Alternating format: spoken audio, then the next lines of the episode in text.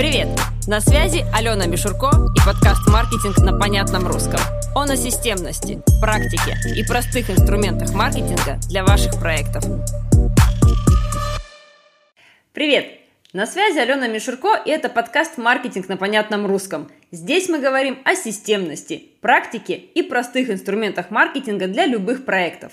Разбираемся в том, почему даже небольшому проекту нужен маркетинг, куда вкладывать ресурсы и силы, чтобы получать результат и, конечно, продавать. И сегодня мы с вами поднимаем такую тему, обычно она звучит э, в формате вопросов. А если у меня в блоге нет целевая аудитория? Или а как вот мне узнать, например, или какой-то опрос провести, у меня вот в блоге целевая аудитория или не целевая? Это такие, знаете, одни и те же грани одного и того же вопроса. Есть еще другая интерпретация. Ой, что мне сейчас заморачиваться, контент, что-то еще, у меня все равно в блоге не целевая. Вот я сейчас буду продвигаться, и уж тогда и вот мне сегодня хочется разобрать эти вопросы и начать с конца. А как узнать, вот целевая аудитория в блоге или не целевая? Честно, за полминуты. При этом не нужно никаких широкомасштабных исследований. А сейчас я вам расскажу про несколько ситуаций, когда аудитория в блоге реально не целевая. И, как это, знаете, спойлер, спойлер, спойлер, вы про это знаете. То есть, когда у нас в блоге вот прям тотально собрана нецелевая аудитория, мы с вами, как владельцы блогов, как авторы проектов, про это точно знаем.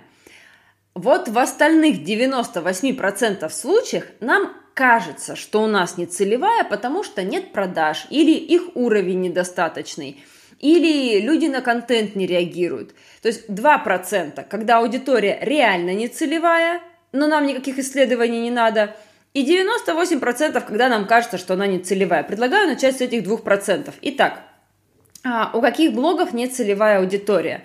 Первый вариант, когда аудитория выросла. Это происходит с проектами, а, в которых изменяется возраст, чаще всего с детскими. То есть, например, а, вы делали проект с грызунками. Или, например, вы шили одежду для вот прям совсем-совсем грудничков. То есть э, конверты на выписку, какие-то вот эти вот грызунки, а, красивые штучки на колясочки. И в этот момент вот вы начали свой проект, вы все делали правильно, аудиторию активно набирали, аудитория есть, Потом вроде бы все идет более или менее, как оно привычно, как оно идет. Э, продвижение очень часто останавливается, притока свежей аудитории нет, а продукт не меняется. Продукт не меняется, но дети-то растут. И в какой-то момент получается ситуация, что вот э, детям в, ваш, как бы, вашем блоге 3 года, 4 года, и все. То есть какой бы, то есть получается, что у вас реально в блоге сидит нецелевая аудитория. То есть вы ее вот там набрали, когда этим детям было 2 месяца, 3 месяца, год, постепенно вы делали классный контент, ваша аудитория росла, но продажи стабильно падали. Потому что просто дети вырастали, им уже не покупают грызунки, им уже пора покупать, э, там, не знаю, какие-то другие вещи. А, аудитория покупает, ну, у кого-то, может быть, вторые дети, может быть, в подарок, но это уже значительно меньше. И вот в этот момент действительно аудитория не целевая. То есть такие проекты либо растут вместе со своей аудиторией, либо меняют, а, либо постоянно привлекают новую. Одни выросли, другие пришли на их место тем, кого детям еще там 2 месяца, 3 месяца и так далее. Следующий вариант, с которым я сталкивалась, когда действительно не целевая аудитория, когда, например, вы перешли э, из э, сегмента масс-маркет в сегмент премиум. То есть что-то вы делали, причем неважно, это могут быть товары, ну масс-маркет и премиум обычно товары, но это могут быть и услуги. То есть, э, например, давайте сначала начнем с товаров. Вы, не знаю, там, вязали шапки для всех. Эти шапки стоили, ну, вот примерно сколько-то на уровне сегмента масс-маркет. И вы решили кардинально изменить ситуацию. То есть у вас появилось опыт, у вас появилось какое-то а, другое а, сырье, какая-то там а, другая классная нитка, и теперь ваши шапки стоят 10 тысяч рублей. До этого они стоили тысячу. Соответственно, та аудитория, которую вы привлекли на шапки по 1000 рублей, у них одни ценности, одни мотивы и одни критерии выбора – и эта аудитория, естественно, шапки по 10 тысяч покупать не будет. Поэтому здесь вы кардинально поменяли э, сегмент, соответственно, также кардинально нужно поменять аудиторию. Не уговорить э, людей, которые привыкли, даже не привыкли, которые имеют возможность покупать э, товары вот этого уровня, что они должны потратить пол зарплаты на шапку. Они все равно не потратят, им еще за квартиру платить надо. То же самое с услугами. То есть, например, вы как начинающий – СММщик, например, брали там 5000 рублей а, в месяц за ведение аккаунта, да, я видела такие страшные цены, но тем не менее такие люди есть, потому что нужно учиться. Вы научились, и теперь ваши услуги стоят 20 тысяч рублей в месяц. Естественно, что аудитория, которая платит 5 тысяч в месяц и 20 тысяч в месяц, это разная аудитория. Поэтому здесь меняйте уровень цен, действительно меняйте аудиторию.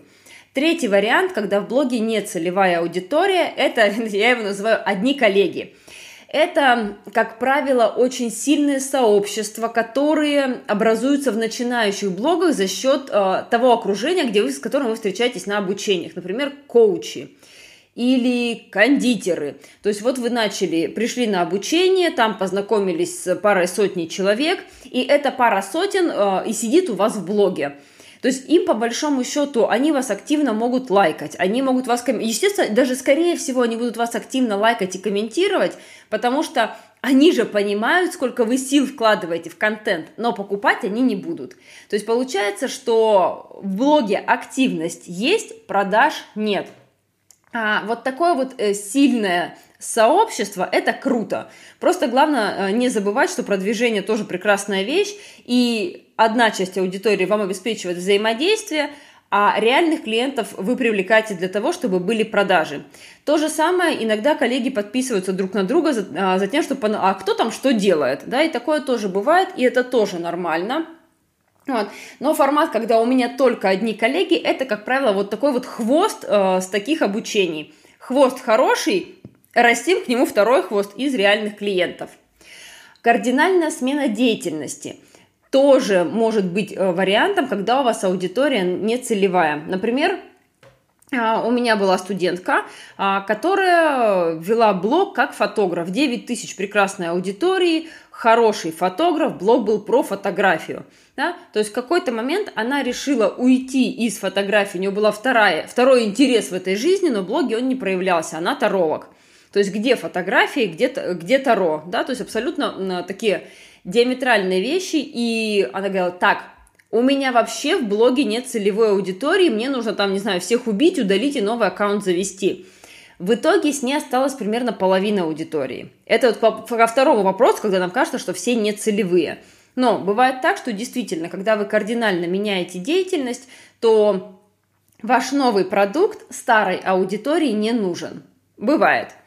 Еще один вариант, когда аудитория действительно не целевая, это переход из личного профиля в профессиональный. То есть был у вас вот прям свой обычный личный профиль нормального человека, который никак его не монетизирует, ничего из него не продает. А, у вас там были фотографии из отпуска, собаки, ребенка, возможно. То есть, ну вот абсолютно, абсолютно личный аккаунт. И в какой-то момент вы решили завести проект – или э, сделать там свою соци... свой аккаунт в социальных сетях одним из инструментов трафика, и, соответственно, начали там э, идти по контент-плану, шапку оформили, все. Что мы наблюдаем? Что когда ваш аккаунт был личный, у вас там были родственники, друзья, знакомые, может быть, какие-то коллеги по каким-то старым работам – и вы им были интересны просто как человек. Иногда посмотреть, да, ой, как там у Насти дела? Да, вон нормально у Насти дела, там видела фотографии, тут гуляет, тут отдыхать ездила. И вдруг им это Настя, давай там рассказывать про правильное питание, ПП, и теперь Настя а, нутрициолог. А им не интересно. Они вот не целевая аудитория ни ПП, ни правильного питания, ни вообще каких-то вот этих вот материй. И это тоже момент, когда действительно а, может такое случиться, что большая часть аудитории не целевая. И последний момент, а, последний такой а, формат, это когда при сборе аудитории использовали серые методы, то есть это гивы, это накрутки, это боты. Вот смотрите, я назвала несколько вариантов, когда аудитория действительно не целевая. Но согласитесь, что в каждом из этих вариантов мы это прекрасно понимаем. Без нас никто гивов и ботов не накручивал. Мы точно знаем, что мы перевели аккаунт из личного в профессиональный. Мы сами решили, допустим, там а, поменять э, поменять продукт, например, из масс-маркета в премиум, или сменить э, кардинально деятельность, или мы сами понимаем, что там наша аудитория выросла. То есть мы всегда это понимаем. Поэтому вот этот вот момент, а как узнать, э, целевая или не целевая, вы это уже знаете.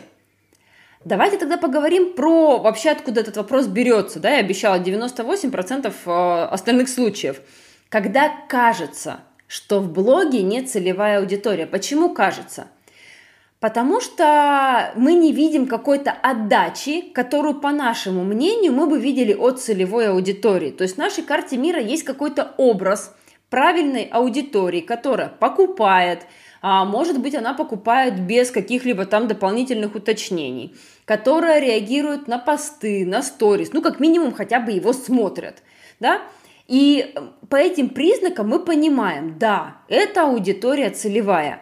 И, соответственно, если у нас в аккаунте есть какое-то количество человек, там их 500 или 5000, неважно абсолютно, и она ведет себя по-другому, то нам кажется, что она не целевая.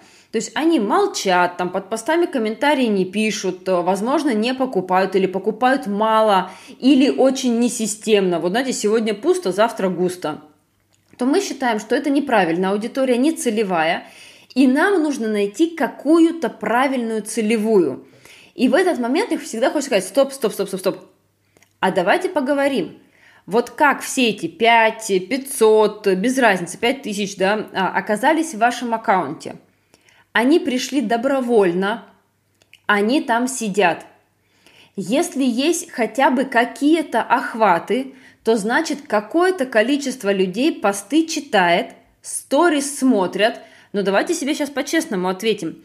Если им до такой степени не нужно и неинтересно, у них что, кнопку «Отписаться» убрали – ведь мы с вами понимаем, что вот если мне, например, не нужны удобрения для сада и огорода, то я не подпишусь на аккаунт, я не буду читать э, посты о том, как правильно, там, не знаю, подготовить почву к зиме, например. То есть, если я читаю, значит, потенциально что-то меня цепляет.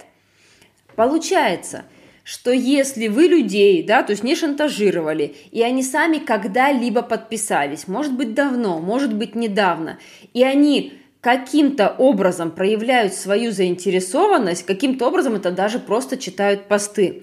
Значит, что-то есть. Значит, у них есть потенциальный интерес к вашему направлению. Соответственно, значит, вопрос не в том, что они не целевые, а в том, что не получается до них достучаться. То есть не получается дать им контент, нужный в данный конкретный момент, на который им бы хотелось ответить на который бы хотелось поговорить.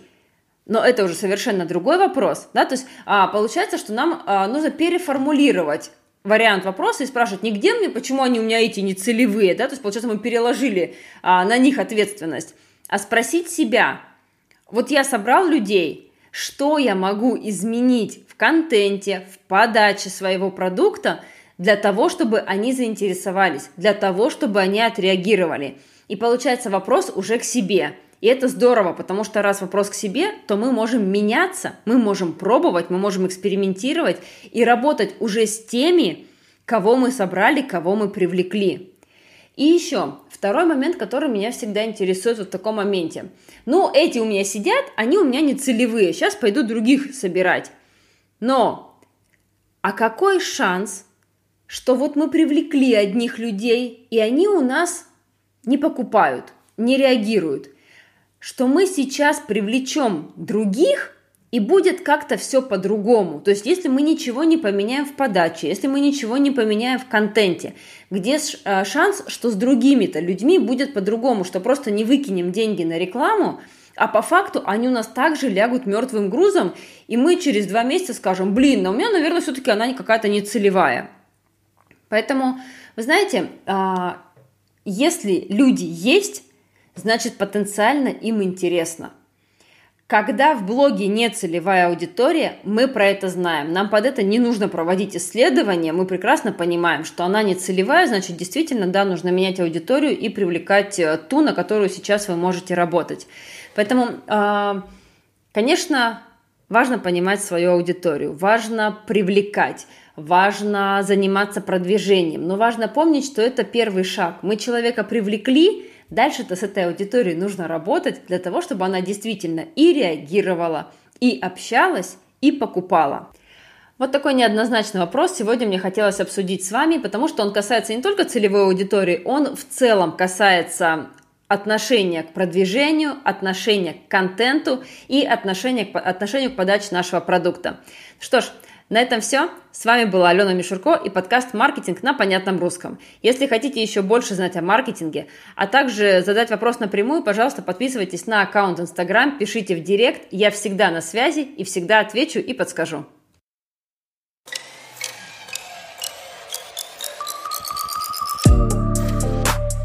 Маркетинг на понятном русском.